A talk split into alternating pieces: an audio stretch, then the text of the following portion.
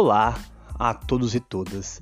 Sejam bem-vindos e bem-vindas a mais um Auto História, falando hoje sobre um tema do autismo, né? Já que o nome aí é Auto História e hoje sendo aí o dia 2 de abril, que é um dia sobre a conscientização e vamos colocar aí um outro termo, né, sobre a inclusão também do autismo, não só a conscientização, mas também a inclusão desse tema, a inclusão das pessoas, né, autistas também no uh, meio social, no meio cotidiano também, né? Então, uh, hoje a gente foge da nossa questão ali é, do roteiro é, preparado, ligando alguns temas da história, das ciências humanas com coisas aí da cultura popular, da cultura de massa. Hoje nós saímos por essa tangente, tá? Para abordar um tema que ele é extremamente abrangente, né?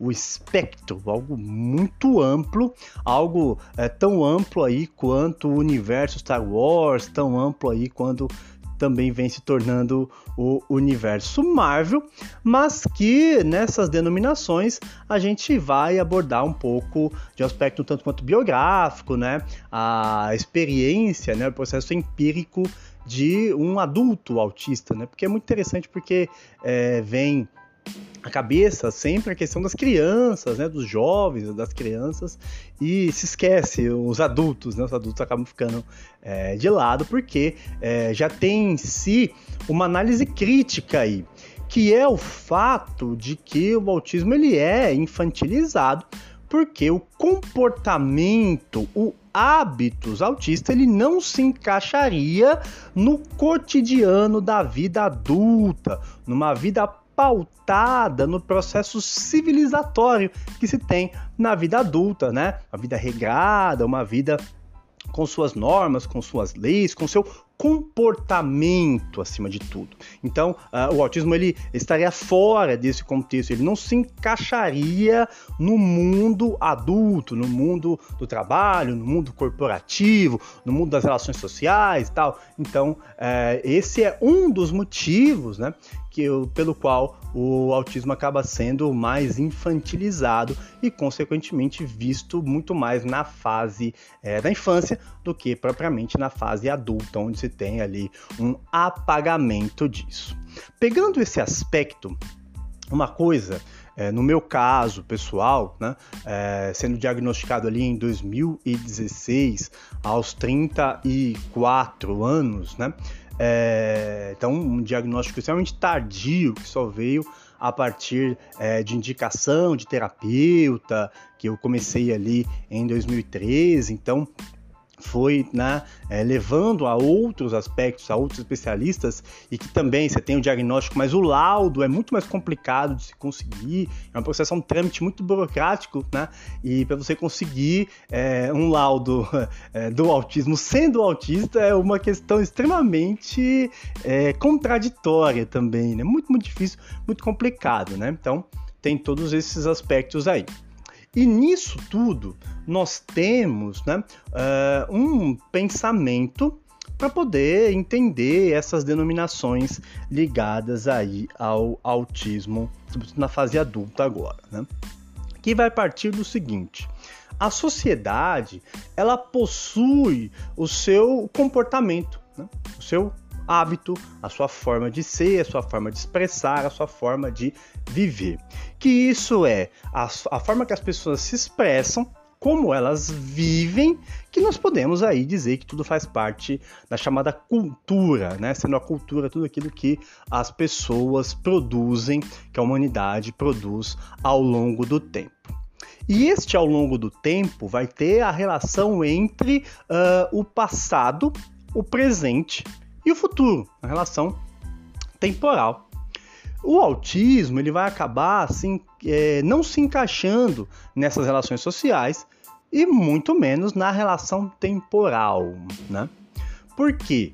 Uh, quando se pede um aspecto civilizatório, você está agindo de acordo com o processo conhecido como o princípio da realidade, ou seja, aquilo que é real, né? aquilo que é real, aquilo que o ser humano coloca na sua realidade. E ele vai inibir o chamado processo né, do princípio do prazer, a teoria freudiana, por exemplo, explica muito bem isso, né? E que o espectro do autismo está para além desta dualidade entre princípio da realidade e princípio do prazer. Ele está além, ele transita além disso. Isso faz com que uh, o autista, sobretudo o adulto, que deve obrigatoriamente, né, compulsoriamente se encaixar nessa questão toda, acabe uh, transitando também e muitas vezes não se encaixando a determinados comportamentos, a determinados hábitos e a, determinada, a determinadas formas de ser. Isso vai variar em relação à parte da rotina, né? Onde se tem muitas vezes, não sempre, né? A gente vai ver que nesse espectro amplo do autismo não tem uma regra geral, né? Tem uma série de é, processos que se complementam, vamos dizer assim. E que. Uh, em relação à parte da rotina, é comum que os autistas tenham determinada rotina e essa rotina é seguida como forma de orientação. Né? O mundo adulto também tem suas rotinas, né? Mas uh, muitas vezes não se encaixa esse processo da rotina adulta, né? da rotina cotidiana, com a rotina daquele autista. E é aí que a gente fala que uh, essa questão da conscientização do autismo tem que estar para além da conscientização e chegar na inclusão. É o seguinte: ele tem a rotina dele, então deixa de boa, deixa tranquilo, né? Não tem que existir uma é, forçação de barra, né? Tipo, de larga isso aí, deixa isso aí e tudo mais, né? A gente sabe que, em relação à parte do trabalho, o trabalho não é algo é, compulsório, como foi em diversos períodos históricos. Quer dizer, no mundo adulto, ele não deixa de ser um tanto quanto obrigatório se você faz parte da classe trabalhadora, se você não faz parte, se você não é dono de nenhum meio de produção, de nenhum modo de produção. Então você, na fase adulta, vai ter que trabalhar. E aí vem um aspecto importante que é a falta da inclusão de pessoas autistas, né, no chamado mundo do trabalho.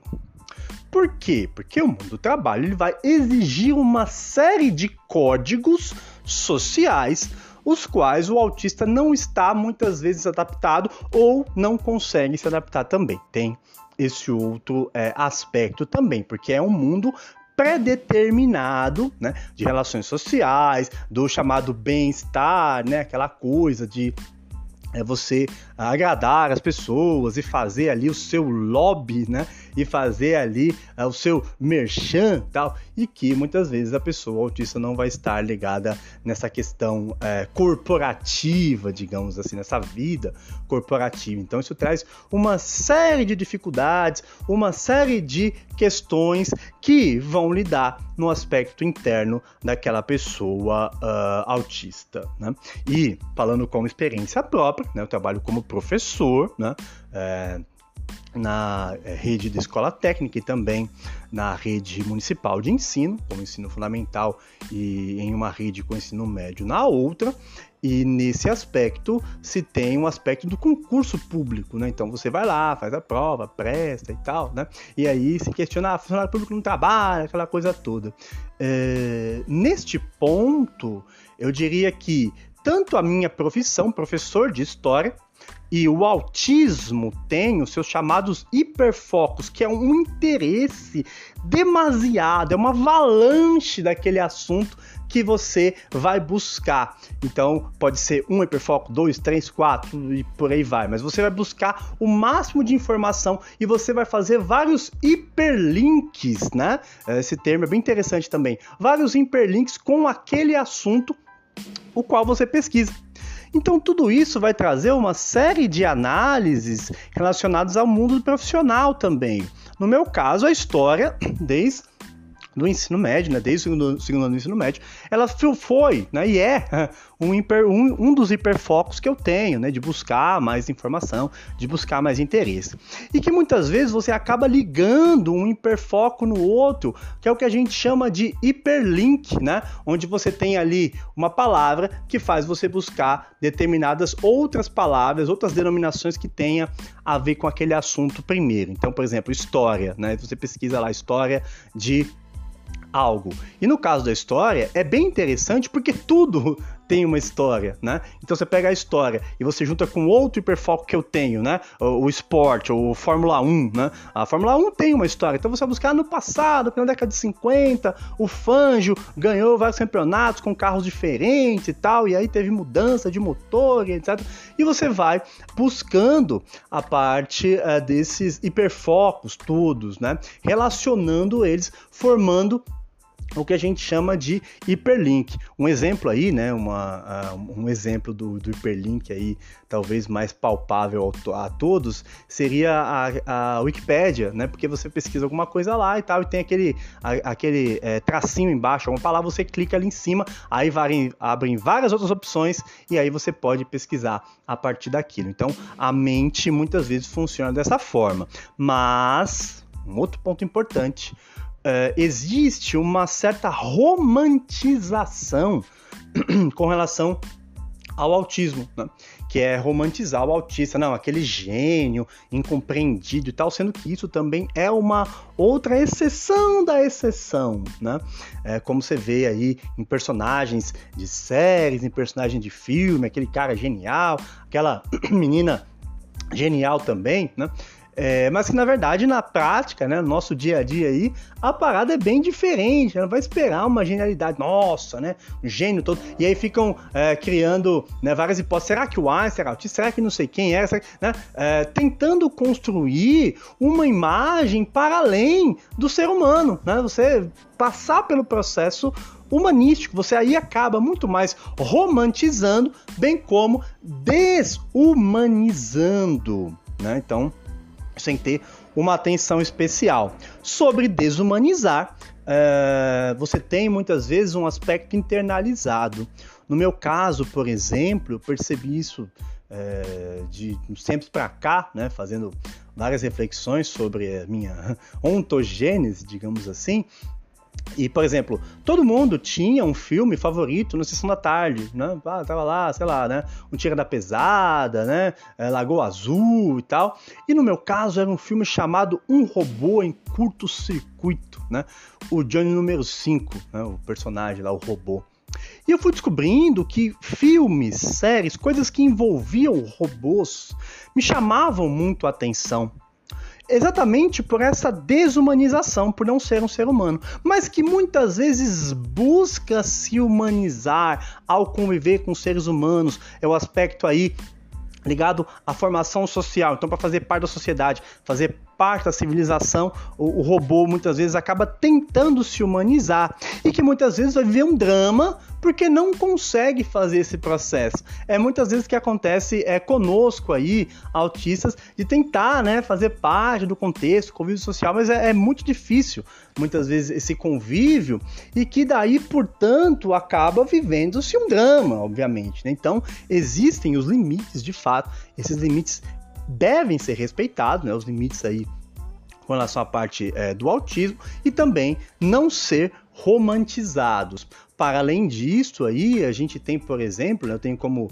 filmes favoritos aí questões que envolvem o filme Blade Runner, por exemplo, né? Por quê? Porque você tem lá os replicantes e os replicantes se passam por ser humano. É muito louco isso, né? Ele tá ali infiltrado. Então eu digo muitas vezes que eu tô indo pro trabalho ali de carro, quando eu tô, né, indo é, para o ginásio, né? Não agora que tá em pandemia, mas indo para o ginásio, para a chamada é, academia, fazer o treinamento, eu tô como uma pessoa, né, eu tô ali um replicante ali no meio e tal, e que procuro não me manifestar muito para não ser é, descoberta, digamos assim, né? Para não ter uma questão de uma manifestação. Claro, claro, isso é perceptível quando você tem, por exemplo, alguns steams, né? O que, que são os steams? São alguns movimentos que você faz com o corpo que eles vão te dar uma sensação corporal. No meu caso, por exemplo, né? Eu fico pego a, a, a mão, e fico batendo é, na, na, minha é, careca, né? Brilhante e tal. Esse é um dos steams que nós temos, bem como a chamada ecolalia, que é você repetir alguma frase algumas vezes assim que também vai é, te trazer algum conforto, vai fazer com que você saia de alguma situação de estresse e que você evite o meltdown ou o showdown também, né? E que nesta prática uh, docente tem algumas variáveis ali, né? Algumas frases que você acaba repetindo diversas vezes, né? Como, ah, a história não é só estudar o passado, história é você também compreender o presente, né? Que é uma frase que vai muitas vezes quando você está numa situação de maior estresse, você pode recorrer a isso e procurar a sua tranquilidade, bem como também os steams, né, que acabam sendo gestos repetitivos ali que podem te ajudar. Tem pessoas que acabam querendo proibir os steams, sobretudo em, crianças, né, mas os steams são extremamente importantes. Eles, é, digamos assim, nos, nos confortam, trazem é, um certo alento muitas vezes em situação de dificuldade. Mas claro, você tem que ver ali com relação aos steams se você não vai se machucar, ou o autista não vai se machucar, não vai é, trazer alguma, algum problema para uh, si próprio, né?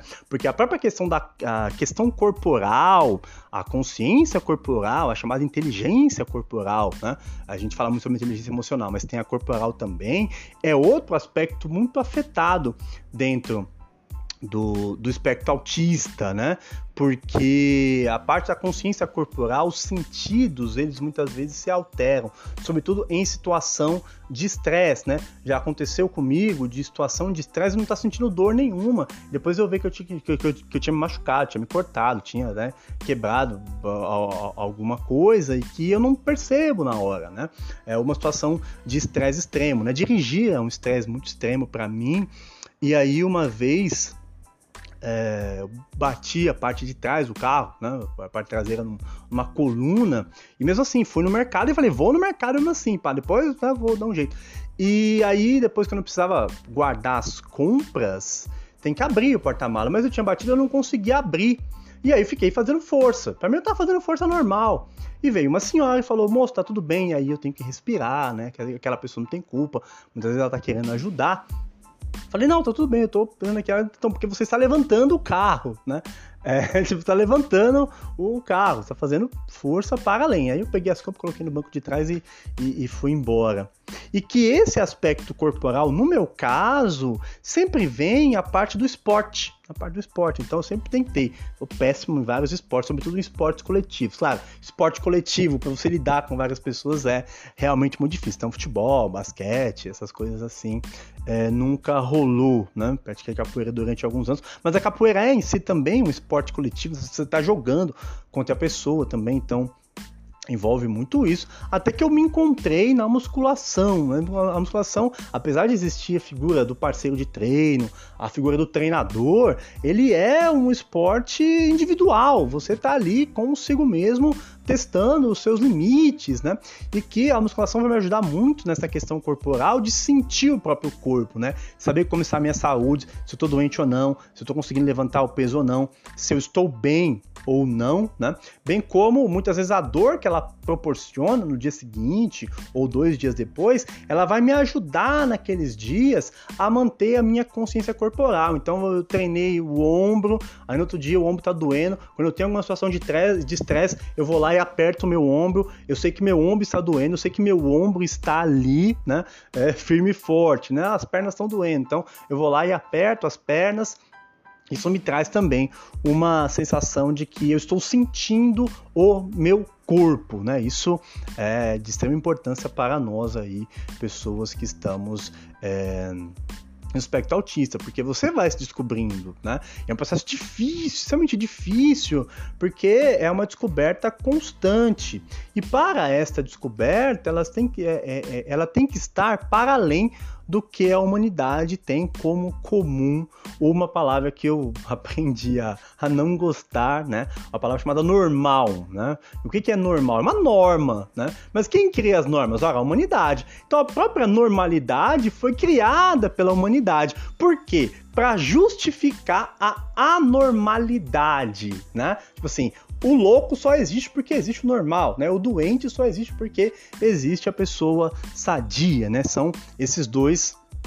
É, é, essa dualidade, né, melhor dizendo, que sempre vai existir na humanidade, que a própria palavra normal, ela já denota um preconceito. Um preconceito não com o normal, com todos aqueles que estão fora daquele contexto de é, conhecida e também de é, tida como uh, normalidade. Né? Nisso tudo, a gente percebe uh, que a expressão no processo autista ela se dá de uma maneira diferente. Por quê? Pegando de novo o exemplo do mundo adulto, né, no mundo do trabalho. Eu tecnicamente posso ter a sorte aí de trabalhar com o meu hiperfoco ou com meus hiperfocos, né? Até mesmo hiperfoco relativo à parte de robôs, super-heróis, né? Isso é colocado no meu trabalho, como eu falei, né? Tudo acaba tendo uma história, né? A história, história em si é esse grande livro, esse grande hiperlink, né? Da humanidade. Então você quer falar, pô, quer falar Segunda Guerra Mundial, nossa, olha o Capitão América ali, pá, aquela coisa toda, né? Então, é, algumas coisas ajudam a compreender melhor é, a humanidade usando a parte é, do hiperfoco. E o trabalho com jovens, né? O trabalho com pessoas jovens é um trabalho pesado, né? Muito pesado, assim, tipo, né? É mais pesado muitas vezes do que você colocar 100 quilos nas costas e fazer um agachamento, né? Literalmente, às vezes, é mais fácil para mim fazer, colocar 100 quilos nas costas e fazer um agachamento do que é, ter ali é, seis aulas seguidas com o sexto ano, por exemplo, né? Mas que esse trabalho com jovens muitas vezes mostra uma coisa bem interessante também que a gente pode levar como uma análise social, que é o fato que o jovem, nesse ser em construção, o adulto também é, mas o jovem ele está mais em construção ainda, né? Alguns valores não estão totalmente arraigados, não estão tão cristalizados nessa juventude. Então, muitas vezes existe uma resistência menor em relação ao jovem do que se pode ter em relação ao uh, adulto, né? Claro, isso não tem uma generalização, mas que na minha experiência ao longo do tempo, você percebe que trabalha ali com, né, num, dia de trabalho com 200 jovens, muitas vezes, e que é, ao longo do tempo eles vão entendendo, vão conhecendo como funciona e que o mundo adulto ele possui é, muito uh, ele é um mundo muito mais fechado né? a palavra é de fato fechado e que isso explicaria uma série de coisas aí de é, dessa separação né como Freud diria de novo, de que o ser humano é um ser crivado, né? um ser separado entre o princípio do prazer e o princípio da realidade. Então, uh, o, o, adulto ele já tem em si internalizado este princípio da realidade, né? daquilo que é real, daquilo que é palpável, o mundo do trabalho, o mundo da família, o mundo né, da, das contas, dos boletos e tal, que eu também faço parte, é pesadíssimo, e que uh, não sobra muito espaço para uh, o princípio do prazer, para o princípio que uh, está ali no seu id, muitas vezes. Né? O superego faz o trabalho muito bem feito. E que o jovem, muitas vezes, ele tem um espaço maior de uh, compreensão e de diálogo, né? Eh, quando você consegue parar e conversar, né? Porque tem aquela questão toda de ser uma atividade coletiva, né? Uma aula é uma atividade coletiva, mas que muitas vezes você tem algum tempo de parar e conversar e de explicar, ó, a coisa funciona assim, pá, e que muitas vezes isso é mais compreendido, né? Então tem todo é, esse ponto aí também. Então quando se fala sobre conscientização, tem que estar intrínseca a palavra da inclusão, que é super difícil, porque o ser humano para se adaptar, ele já se molda muitas vezes, né? Já tem ali a civilização, já tem essa dualidade entre o, o bárbaro e o civilizado. Então, para viver em sociedade, você tem que ser o civilizado. Então, você vai lá e se molda tudo. E neste moldar, você está reprimindo uma série de coisas. Que no caso do autismo, algumas vezes, essa repressão se dá de maneira mais difícil e mais complicada, porque muitas vezes você não vê sentido naquela é, repressão toda. Isso acontece comigo, mas por que, que tem que fazer? Ah, por isso. Tá, mas beleza, por quê? Né?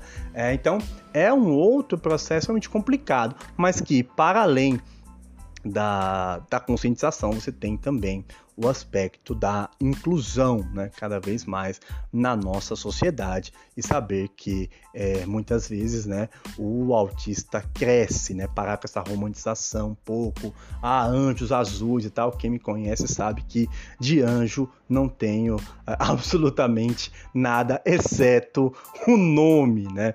Mas de resto não sobra muito dessa romantização toda, porque ela vai estar ligada a uma infantilização e que nós muitas vezes, né, apesar dos pesares, nós crescemos, nós nos envolvemos com o trabalho, com o mundo cotidiano, com o mundo adulto, com família, tal. Então tem todo um aspecto aí que precisa ser superado, não só pelo autista, mas sobretudo pela sociedade para que este seja incluído nela, certo? Né? Então é isso. Muito obrigado a todos e todas. Foi aí de fato somente uma reflexão sobre o assunto, né? E uh, aguardem aí, porque nós voltamos com a parte de história, né? No próximo episódio, tá certo? Muito obrigado a todos e todas. Tenham aí uh, um bom mês de abril. Continuem se cuidando, porque a pandemia continua aí. E valeu, é nós. Muito obrigado.